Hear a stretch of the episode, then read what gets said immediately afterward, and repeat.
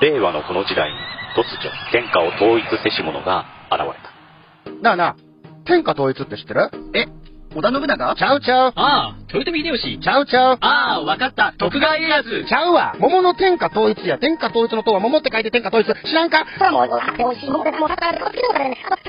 う食べてますけど？食べとんかい甘くて美味しいさくらんぼ、桃、りんごは、シシド果樹園の天下統一。天下統一で検索。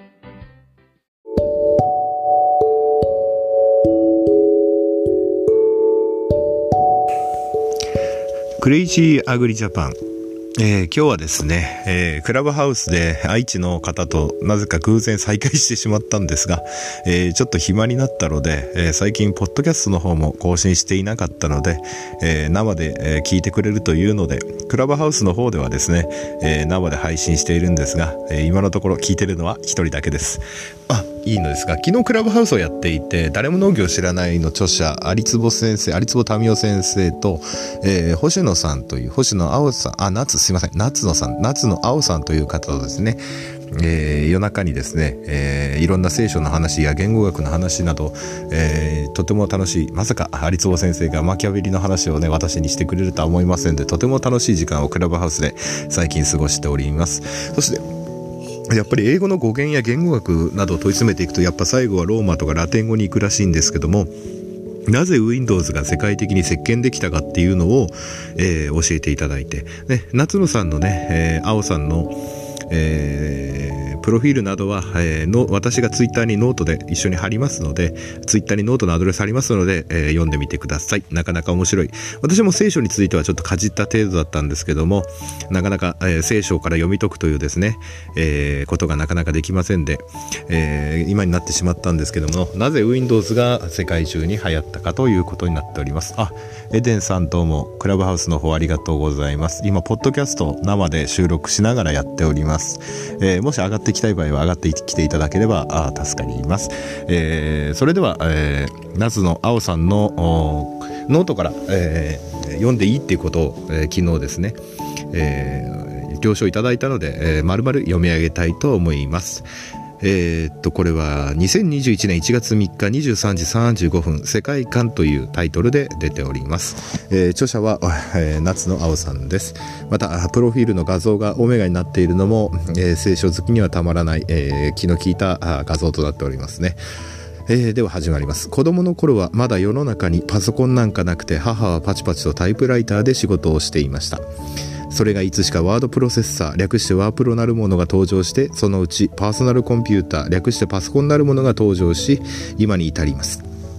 パソコンが爆発的に普及したのはマイクロソフトの Windows95 が出た頃でその頃から Mac 派とマイクロソフト派に分かれていたわけですが当時いた会社ではマイクロソフトが主流日本の会社ではほとんどがマイクロソフト派だったように思います。でもその頃はまだ文書ソフトといえば一太郎表計算ソフトといえばロータス123でした。これで今では死後の世界ですね。当時マイクロソフトの漢字変換ソフトは本当に使いにくく一太郎に一太郎についてくる ATOC というソフトが主流だったんですよね。それに一太郎に比べてマイクロソフトの文章はとても不便だし名前も悪い。ワードって何？単語じゃないかそう思っていました。正しく言うとワードを使うようになって何十年も経ったほんの数年前までなんでこんなソフトがグローバルに普及できたのかわからんと思っていました。でもある日1941年頃に発刊された発行された英語版新約聖書を眺めていて気づいたんです。かっこ仏教徒です。ワードってものすごくインパクトの強い練りに練られたネーミングだったんだなと。はじめに言葉ありき。これは新約聖書の中のヨハネによる福音書福音書の出だしの言葉。最新の共同語訳版共同訳版ではこうなっています。はじめに言葉があった。言葉は神と共にあった。言葉は神であった。ヨハネ伝1の1ですね。これが英語ではこうなります。In the beginning was the world and the world is the God was with God and the world was God. つまり英語でワールドはあじゃ英語でワードはあ神とイコールなんです。念のため大慌てでオックスフォードやウェブスターロングマンなどで引っ張り出してザ・ワールドのザ・ワード ザ・ワードの項を調べていたところ案の定どれも聖書神の言葉や意志イエス・キリストなどと書かれていましたああ、なんということ、これには長年気づきませんでした。ワードという名称を用いることは英語圏のキリスト教信者を顧客層に持つには画期的なネーミングだったわけです。ちなみに表計算ソフトの Excel の方は卓越している。という意味の英単語、形容詞エクセレントの元となっている動詞ですね。そこまでは理解していたのですが、こちらもよくよく考えてみれば、聖歌グロリア、かっこラテン語にヒントがあったんです。歌い出しの一節はこうなっています。グロリア・イン・エクセルシステオ。天の意図高きところでは神に栄光がありますように。このラテン語の賛美歌は英語圏のみならずキリスト教信者であればおそらく誰でも知っているであろう初歩の歌。これもまたキリスト教信者には響くところがあるはずですね。それではパワーポイントは先ほどのヨハネ伝の言葉もともとギリシャ語では言葉の部分がロゴスとなっているのですがこれをドイツ語では力と翻訳するのだそうです。そしてこれがパワーポイントという製品名にしっかり生かされていたのです。ここまで考えて旗と我に返りました。Windows とは何ぞや？日本語にすれば窓。それだけでは日本人には何のことだか分かりませんね。まず窓の基本的な機能とは何か。わざわざ壁に穴を開けてまで窓を設けるのは光を取り込むためです。だから何と言われてしまいそうですがキリスト教徒にとって光イコール神なんです。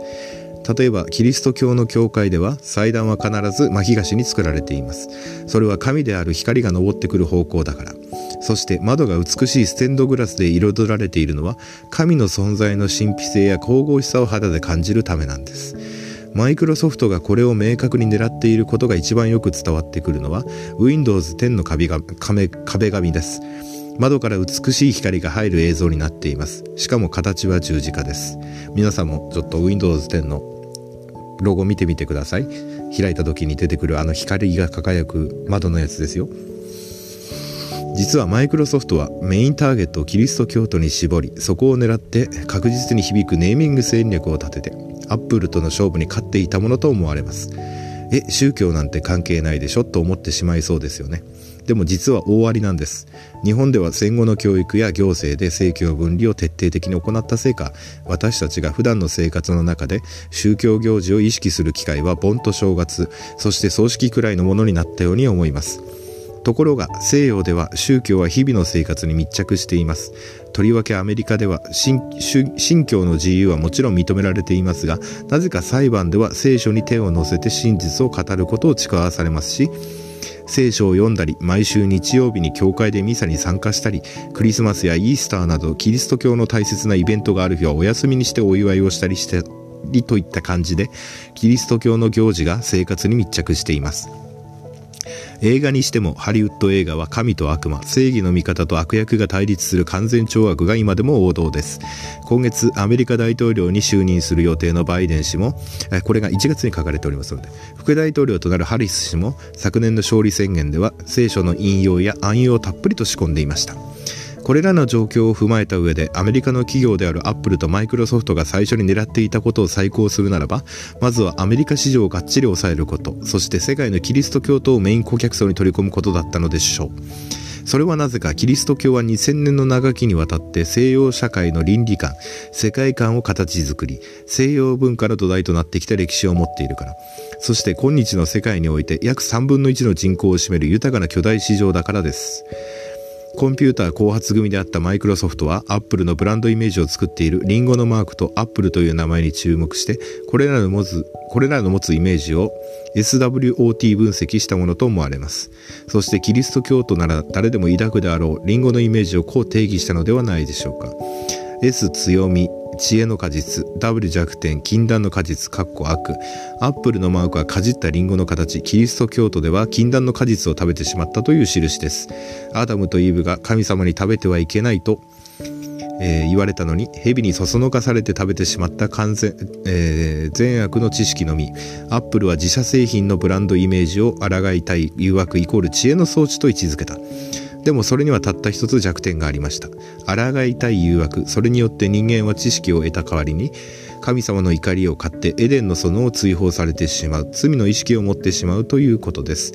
これを見抜いたマイクロソフトはおそらく自社製品のネーミング戦略を練りに練ったのでしょう。そして神様を味方につけるという策に打って出ました。Windows 光の窓ワード言葉 Excel 卓越パワーポイント力これらのネーミングを通じてマイクロソフトがメインターゲットであるキリスト教徒に伝えたブランドイメージとは何か。新天地創造神様から神様からの贈り物です。おそらくキリスト教徒にはマイクロソフトの意図がこのように聞こえたのでしょう。神は我らに味方する。この窓を通じて我々は神の英知に触れることができ神を褒めたたえることができる。キリスト教徒同士でつながることもできる。これは神が人間に与えることを許したもう恵みであろう許したもうた恵みである。罪の意識をはらんだ機会と神様からの贈り物。どちらが手に取りやすいかは一目瞭然です。世界のマスマーケティマスマーケットを睨み競合相手の弱点を見極め的確に商品の世界観を作り上げたこと。それこそがマイクロソフトの勝因だったのではないでしょうか。商品が売れるかどうかは商品性能を磨いていくだけでは決まりません。単純な高機能高価格という指標はすでに無意味になってきている。ゲームのルールを変えたものだけが勝つ。超入門失敗の本質鈴木弘樹さん著ですかね。引用されています。千円略レベルの失敗を戦術レベルで取り返すことはできない。コロナで先行き不透明な時代人のフィジカルな往来が減り内向き思考に偏りがちな時期だからこそ次の世界戦略を練るために世界のマスマーケットを宗教という切り口から見ることも大切なのではないか。そんなことを改めて考える年始となりました。本日の語源ザ・ワード、えー、望みロゴス聖書。神の言葉や意志イエス・キリスト、えー、エクセルエクセルを特に秀でる高みに登る Windows 光窓ステンドグラスパソコンの最段化えー、ちょっとついでにとなりますね。昨年末の日曜日日経を読みながら気になったのはデジタルの追義語に似た位置づけとしてアナログではなくフィジカルという言葉が登場したこと。デジタルとは自然の状態から何かを切り落として身軽になった状態。幾ばくかのアンバランスを内封しています。そこに違和感を感じた人たちがリアルな感触を求めてフィジカルさを手に入れようともがく。人間の本能がどこかで呼び覚まれ覚まされるのではないでしょうか。リアルとデジタルの違いは五感全てに刺激があるかどうか。五感の記憶ってその時とそう気づかなくても後々聞いてくるんですよね。抽象に出会った時いかに具体を再現できるか再現率の精度を決めるのは本物を知っているか否かです。コロナの時代そしてアフターコロナの時代にはどれだけ現実に触れたことがあるのか。その世界観こそが差別化の鍵を握ってくるのではないかと思っています。筆者中記事掲載後も時々遂行します。一期一会お楽しみいただければ幸いです。ご規定性は更新情報を別途記載します。最終更新日2021年1月4日21時14分。ご規定制2021年1月4日14時50分となっております。えー、超失敗失敗の本質超入門失敗の本質が誤りで超失敗失敗の本質が大失敗でもどちらも間違っていたみたいですね、えー、夏の青さんが1月に書いた、えー、世界観という記事なんですけども Windows95 がステンドグラスで Windows 10が光窓から映る十字架となっているみたいです。えー、これを読んだのはですね、えー、今クラブハウスをやりながら、えー、暇になったのでポッドキャストの収録をしているんですけども、えー、下の方に有坪先生が来ておりますので、えー、そろそろ番組の方は閉じたいとは思うんですけども、えー、ぜひとも皆さんもですね、えー、私ツイッターでこれ一緒に貼っておきますのでやっぱり世界と聖書の関係だから日本以外の国がどういうふうな考えを持っているのかというのを知っていく上で農業界でもですね他の業界でもマーケティングをしていく上で有用な情報になるのではないでしょうか。また世界を見てきたそういう学術的に言語学というものからアプローチをなされた夏野さん。のような人の記事に触れてみるのもこれから輸出を志す農業者の皆様には一つ、えー、有益な情報になることを祈りつつこの記事を今日はご紹介申し上げました、えー、それではちょっと短いですが See you next time. Goodbye.